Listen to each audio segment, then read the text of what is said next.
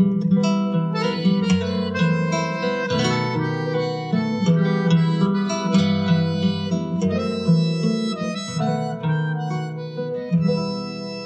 lugar que é bom para mim é onde eu quiser estar. A estrela ainda brilha, ela é quem vai me guiar. Ser guerreira é minha sina, batalhando pra vencer. Tenho voz pra ser ouvida, tenho sonhos pra viver. Não vão mais conseguir me anular, me calar. Ninguém vai me impedir de cantar e lutar. Seja em casa, no campo, na rua ou na praça. Chega de mordaça, agora eu vou falar.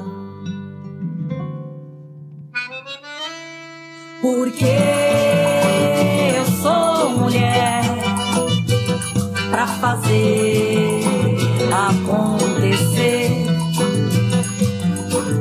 Eu sou uma delas, são elas por elas, ocupando os espaços de poder.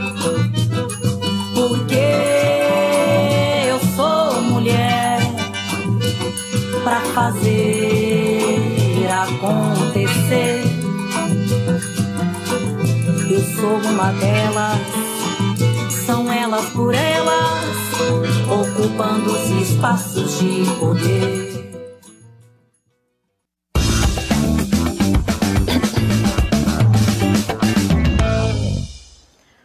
Olá, sejam muito bem-vindas ao TV Elas por Elas Formação, programa do PT para a formação e preparação das mulheres para a disputa política.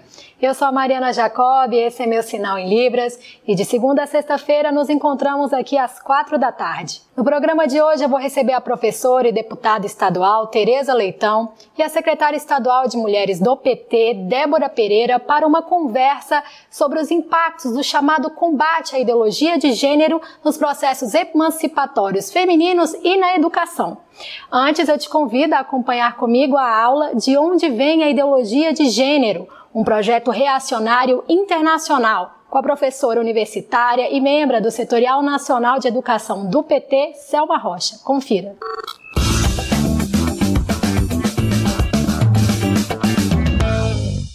A nossa conversa hoje é sobre de onde vem a ideologia de gênero e por que ela nasce de um processo reacionário, extremamente reacionário em nível internacional. Para falar da ideologia de gênero, é, eu tenho que falar de uma outra coisa que muitas de vocês devem ter ouvido já, muitos na, na atividade política, porque o governo toda hora tem feito referência a isso, que é o chamado marxismo cultural. É muito importante entender o que é isso, de onde vem e o que, que isso tem a ver com a ideologia de gênero. Bom, o marxismo cultural é uma das dimensões de, do pensamento conservador nesse momento, do pensamento conservador de extrema direita.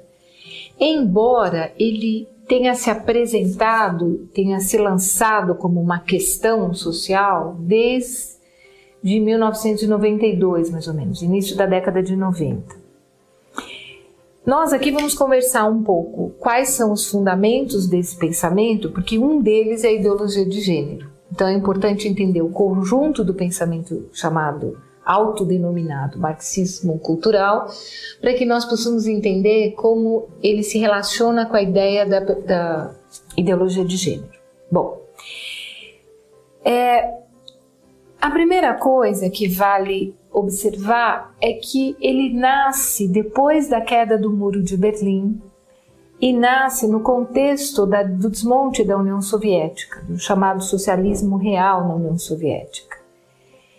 E é importante observar também que ele é uma espécie de resposta ao novo tempo do embate com o socialismo por parte do governo norte-americano e do chamado capitalismo ocidental. Eu estou aqui colocando entre aspas, porque essa é uma categoria, o, o chamado Ocidente capitalista cristão, criada no âmbito é, da luta anticomunista dos Estados Unidos desde o final da Segunda Guerra. Bom, então, é, qual é a base? O que, que o marxismo cultural é, recupera dessas doutrinas que são desenvolvidas no final da Segunda Guerra Mundial? O que ele reafirma e o que ele supera? Então, é uma doutrina que pretende combater o socialismo numa outra fase pós-queda do muro. Mas para entender isso, nós precisamos voltar um pouquinho no tempo e entender o que era esta doutrina chamada de segurança nacional, que se relacionou com a doutrina Truman desde 1947, no final da Segunda Guerra Mundial. É, os Estados Unidos, no final da Segunda Guerra, é, derrotado o eixo e derrotado o nazifascismo, imediatamente se reorganizou para fazer aquilo que o Churchill na época anunciava: é preciso derrotar o socialismo. Nosso novo inimigo depois do nazifascismo é o socialismo. Isso significou, no caso dos Estados Unidos, a constituição dessa chamada doutrina Truman, que tinha como objetivo combater as políticas e o conceito do socialismo. E ela se articulou com o chamado Plano Marshall, que foi um plano dos norte-americanos para recuperar as economias capitalistas europeias. Nesse contexto, se estabelecem alianças estratégicas, por exemplo, com países da América Latina, visando preservar aquilo que os Estados Unidos construiu no imaginário como sendo o Ocidente capitalista cristão versus o Oriente comunista ateu. E nesse contexto, desenvolveu-se o que a gente chamou de doutrina de segurança nacional, que o Brasil desenvolveu também. É, e essa ideia da doutrina de segurança nacional tinha como núcleo a guerra com a União Soviética, chamada Guerra Fria. Fala, mas o que, que isso tem a ver com a ideologia de gênero, com a doutrina, é, com chama, o chamado marxismo cultural? Tem muito a ver, nós já vamos chegar lá. Por que, que tem muito a ver? Porque a doutrina de segurança nacional tinha uma ideia sobre a guerra aqui, e sobretudo nos Estados Unidos, de que tendo no contexto da guerra armamentista e em função do domínio da, da bomba atômica, tanto os Estados Unidos quanto a União Soviética tinham um poder extraordinário de destruição da humanidade. Então, a guerra não é quente nesse momento, ela é fria, porque a guerra quente depois da Segunda Guerra poderia significar destruição de todo, de todo o planeta. E no que consiste a percepção da Guerra Fria? Primeiro, de que ela é, é global e segundo, de que ela é total. Global por causa do domínio da bomba e, e por conta desta estratégia de constituição de blocos, em particular dos Estados Unidos, contra a União Soviética. E de outro lado, porque ela, segundo os norte-americanos, envolvia muitas dimensões da vida dos estados nacionais. Então, o que eles chamam da dimensão psicossocial, da dimensão política, da dimensão é, tecnológica, da dimensão cultural. Estas dimensões significavam o quê? Que muitas pessoas poderiam se infiltrar nos países para difundir as ideias comunistas. E dessa maneira eles construíram uma coisa chamada o conceito do inimigo interno. Ou seja, aqui no nosso país, essa doutrina foi desenvolvida pela Escola Superior de Guerra desde a sua criação, depois de 1949, e o núcleo dessa doutrina era: é preciso operar o desenvolvimento casado com a segurança, isso era um binômio, e combater os inimigos internos. E quem eram os inimigos internos? eram todos aqueles que defendessem a democracia, que defendessem a justiça social, mesmo que não fossem pessoas ligadas a grupos de esquerda. E a política para essas pessoas foram as prisões, a tortura e a morte. Então, essa figura do inimigo interno vai ser recuperada, está sendo recuperada no nosso país agora, e isso envolve diretamente as mulheres. Mas o que é importante de tudo isso que eu disse? que quando acaba a, guerra, a, a chamada Guerra Fria com a desestruturação da União Soviética, perde-se a base material dessa doutrina, perde-se a base do Estado. Então, o que, que acontece? Perdida essa base desorganizada a ideia da Guerra Fria, aqueles que pretendiam combater o socialismo também reorganizaram as suas teses. O que, que eles passaram a fazer? Eles começaram a dizer que os socialistas tinham mudado de estratégia. Não queriam mais a revolução proletária e a tomada do poder, porque, segundo a extrema-direita, os socialistas entenderam que a tomada do poder não deu certo. Então, o que, que eles apontavam como alternativa? Como é que eles viam a esquerda? E veem a esquerda? Eles dizem que a esquerda quer, por meio desse chamado marxismo cultural, operar uma mudança a partir de quatro processos. O primeiro, ambiental. O segundo, cultural. O terceiro, junto à juventude. E o quarto, e mais importante, é, é a, a luta das mulheres por sua emancipação, que é o que eles chamam de ideologia de gênero. Então, é muito importante entender tudo isso porque a ideologia de gênero envolve uma crítica profunda à escola de Frankfurt, ao Gramsci, porque eles entendem que o Gramsci e a escola de Frankfurt eh, se colocaram na perspectiva de uma transformação do socialismo pela via da cultura. Evidentemente, há uma série de erros históricos, inclusive cronológicos, quando eles abordam a história da escola de Frankfurt e o pensamento do Gramsci. Mas o que importa para nós é entender o que eles destacam e como eles usam isso. Então, o que, que significa combater a ideologia de gênero?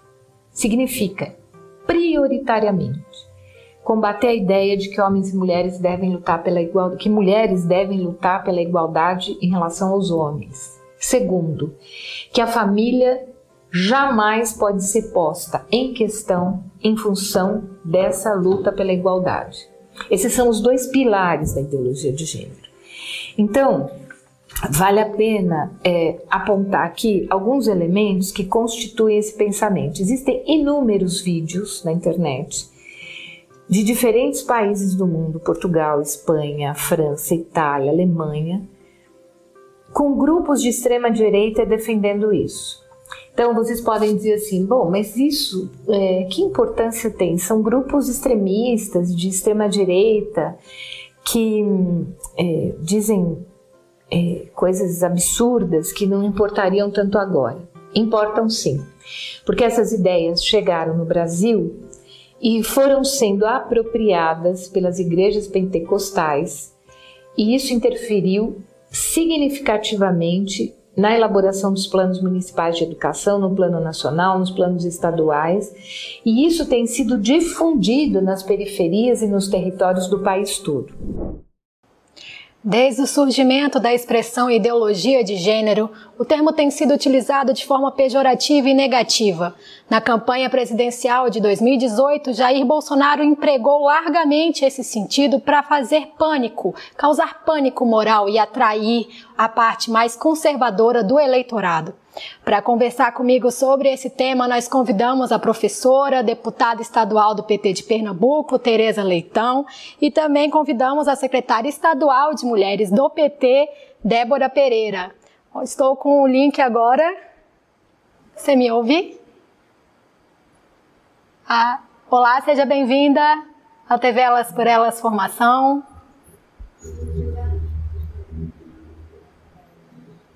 Débora, você me ouve? Ouço agora, ouço sim. Ah, ótimo! Seja bem-vinda à TV Elas por Elas Formação.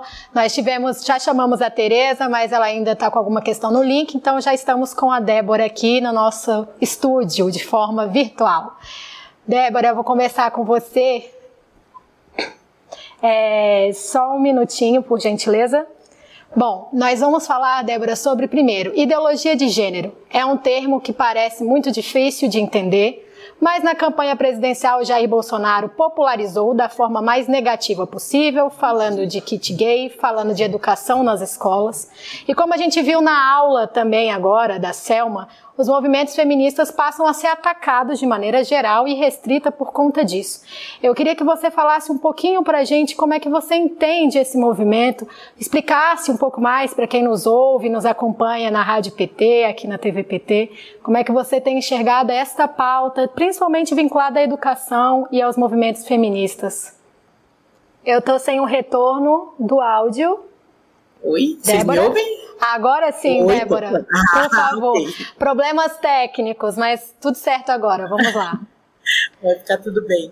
Bom, eu acho que a primeira coisa que a gente precisa considerar quando a gente é, trata dessa questão, desse tema da ideologia de gênero, é entender que ele é um termo que é, surge ali é, no, no, ambiente religioso, no ambiente da Igreja Católica, no ambiente da, da ala conservadora da, da Igreja Católica, como, né, como um termo, enfim, que, que tenta é, dar conta de algumas questões que a Selma pontuou, mas ele de forma alguma é um termo acadêmico ou um termo é, científico ou uma categoria é, de análise de estudo.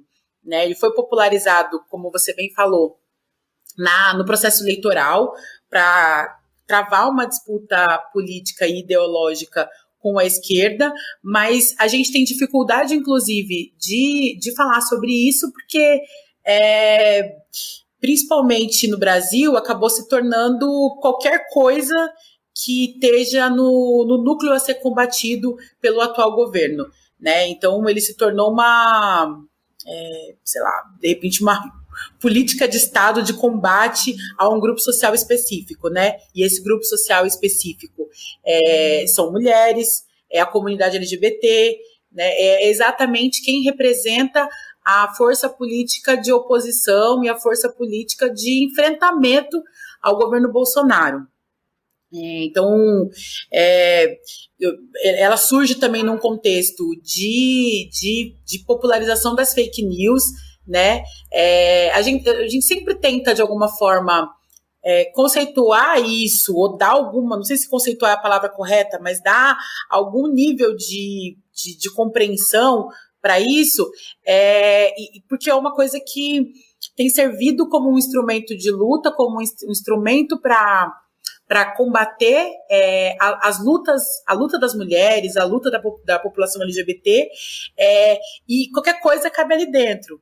Né? Então, em, 2000 e, em 2018, no processo eleitoral, a gente viu muito é, isso acontecendo, porque existe uma mulher sujeito universal é, sujeito não, uma mulher universal é, construída é, no imaginário de quem defende essa ideia de ideologia de gênero, e existe um padrão de família construída também porque defende essa ideia de, de ideologia de gênero. É, e aí, essa, esse padrão constituído, né, essa norma constituída de, de, de conduta, ela é a, a né, seria a, o ideal a ser atingido e tudo que não e tudo que não está dentro dessa desse padrão é considerado o errado, é considerado é, a, o subversivo né? Então, e esse padrão ele é um padrão meio que inatingível, inatingível, né? Um padrão de comportamento, é um padrão de vida, é um padrão de, de existência que ele só existe é, nesse imaginário reacionário. Então, aquela ideia da mulher bela, recatada do lar, é, é uma realidade que está completamente fora da realidade das mulheres de modo geral, mas falando da nossa realidade, da realidade brasileira, é, ela, ela é real. A mulher brasileira ela é uma mulher trabalhadora, ela é uma mulher que está no enfrentamento dia a dia é,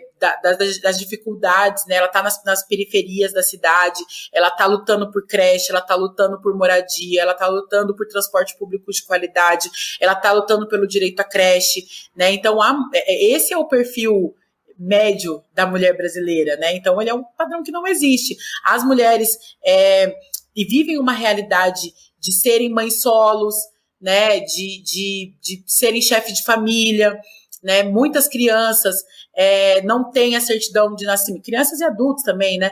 Não têm a certidão de nascimento, o nome do pai, porque foram abandonadas ainda na infância. Então, acho que essas questões elas abrem uma é, um, uma, uma, uma, uma abordagem para a gente refletir sobre o que seria esse padrão a ser atingido, né? As famílias brasileiras, elas não são uma família de pai, mãe, filho e filha, né? Ela, ela tem configurações dadas é, pela nossa história. Então, é, ela é uma família que é chefiada por uma mulher, às vezes essa mulher não é exatamente a mãe, pode ser a avó, pode ser uma tia, né? É, a gente tem é, no, no, na nossa concepção é, de, de, família, que é uma concepção, né, eu vou chamar de uma concepção de esquerda, ela é uma família que é, reconhece é, a, as, as, famílias que são homoafetivas, né, as possibilidades de configuração de família de acordo com as possibilidades de, de construção de afetividades também, né? Então, acho que todas essas questões estão é, colocadas quando a gente pensa é, que, que esse padrão é, imposto por quem fala de, de, ideologia de gênero, ele é um padrão inatingível, ele é um padrão inalcançável. Então, essas questões são questões que a gente é, tenta lidar ao falar de um termo que não que não existe, né, que é apresentado para a gente, mas que ele não, ele não existe, ele existe na ideia de quem nos acusa disso. É, e, e, e, junto com isso, eu acho que surge uma questão importante, que é esse debate é, aliado à discussão dos planos municipais de educação, é, e aí como uma, como uma, uma estaria dentro de uma política de Estado. É, chegando ao cúmulo, inclusive, da palavra gênero ser excluída de qualquer formulação quando se trata do debate da educação, pegando não apenas o debate de gênero como é, né, feminino e masculino e outras possibilidades de configuração de gênero, mas também é, quando a palavra gênero se referia a, gênero alimentício, por exemplo. É, como se a gente estivesse falando de gênero como qualquer coisa. Né? Então, acho que tem um, um absoluto desconhecimento do que, que a gente está falando, um absoluto, um absoluto desconhecimento é, é, e uma tentativa de criar uma confusão no imaginário das pessoas, né? Então, acho que é com esse tipo de, de abordagem que a gente está lidando. Tem muita forma de falar, né? Acho que a Débora, você me ouve? Você consegue me ouvir? Perfeito. Então, Débora, o que a gente está falando aqui é tão importante, né? Quando a gente fala de gênero, você acabou de falar agora como a perseguição foi tão grande que até nos projetos de lei, quando existia a palavra gênero, se confundia com gênero e sexualidade, né? Mas a gente está falando de uma coisa muito importante: educação sobre gênero e sobre as escolas, porque se nós entendemos nos movimentos feministas também que gênero é socialmente construído, tanto na escola quanto fora dela, falar sobre isso, que foi uma, um combate que Jair Bolsonaro fez muito, dizendo que nas escolas as crianças iam ser instruídas a ter orientações sexuais diversas, que as crianças e, migrariam para homossexualismo, para não sei o que, para homossexualidade, para transexualidade, né?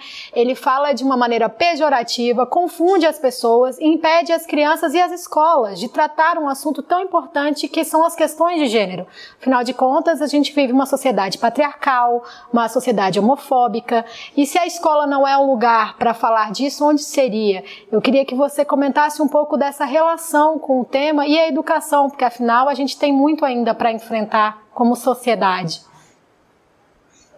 Eu, eu acho que é, é, perfeita essa sua observação, porque é, talvez o ambiente né, que, que as crianças e, e os adolescentes é, tenham fora do ambiente escolar, os primeiros ambientes que, que eles têm fora do ambiente é, familiar, seja mesmo o ambiente da, da, da escola, né, esse espaço para poder explorar é, outras socializações. E, e, e, e, a escola cumpre um papel importante nessa formação é, do, dos indivíduos, né?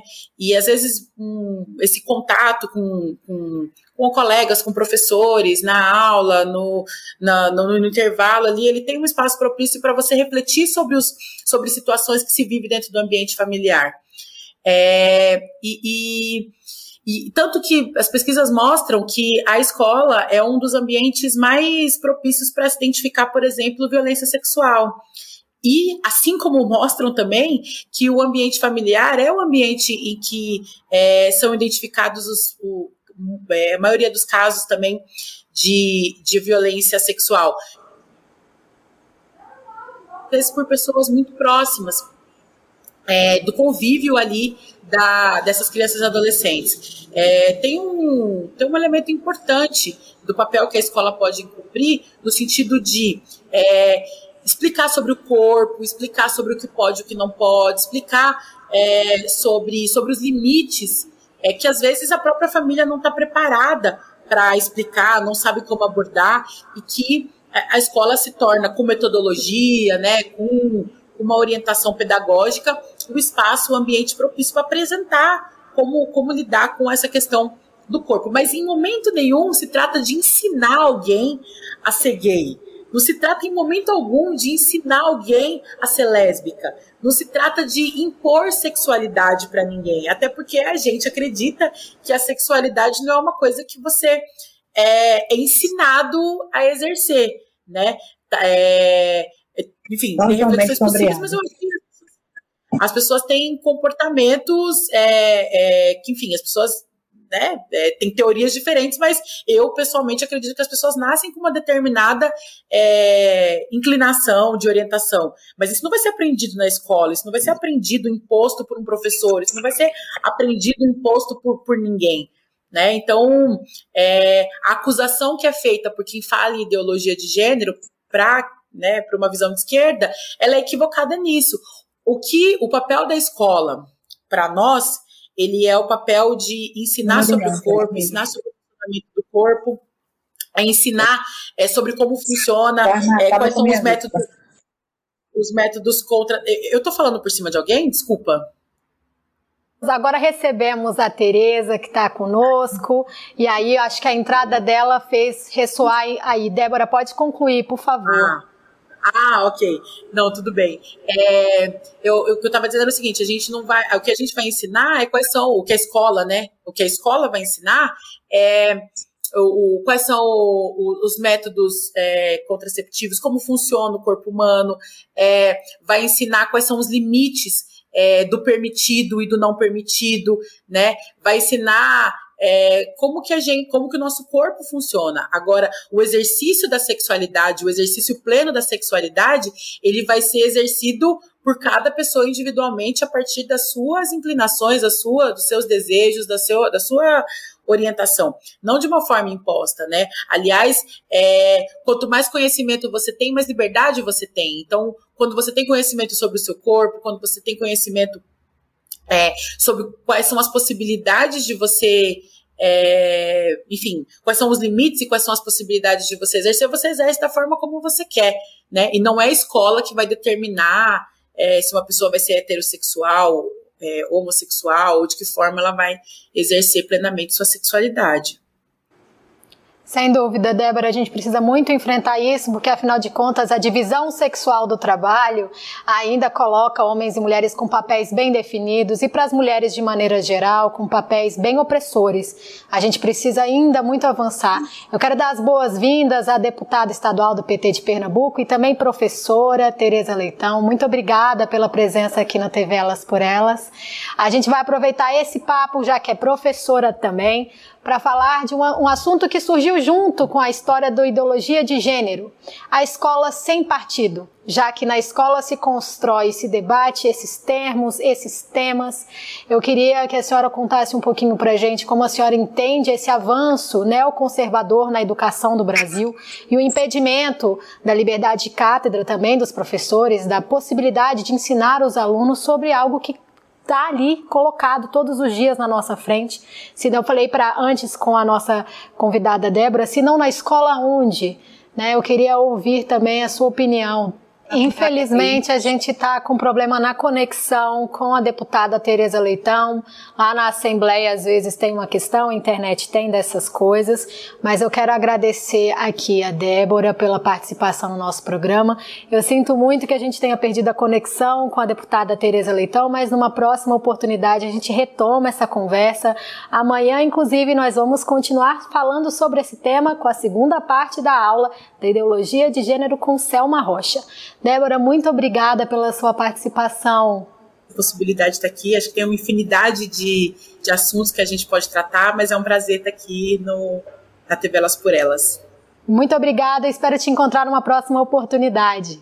Até mais. Eu também, obrigada. O programa de hoje fica por aqui. Mas se você gostou dessa aula, você não pode perder o programa de amanhã, onde nós vamos exibir a segunda parte da aula de onde vem a ideologia de gênero, um projeto reacionário internacional. Vou receber novas convidadas para fazer esse debate. Não esquece de curtir as nossas redes sociais e assim você fica por dentro de tudo que rola por aqui e também de outras ações voltadas para as mulheres e realizadas pelo PT. Eu espero vocês amanhã. Até lá!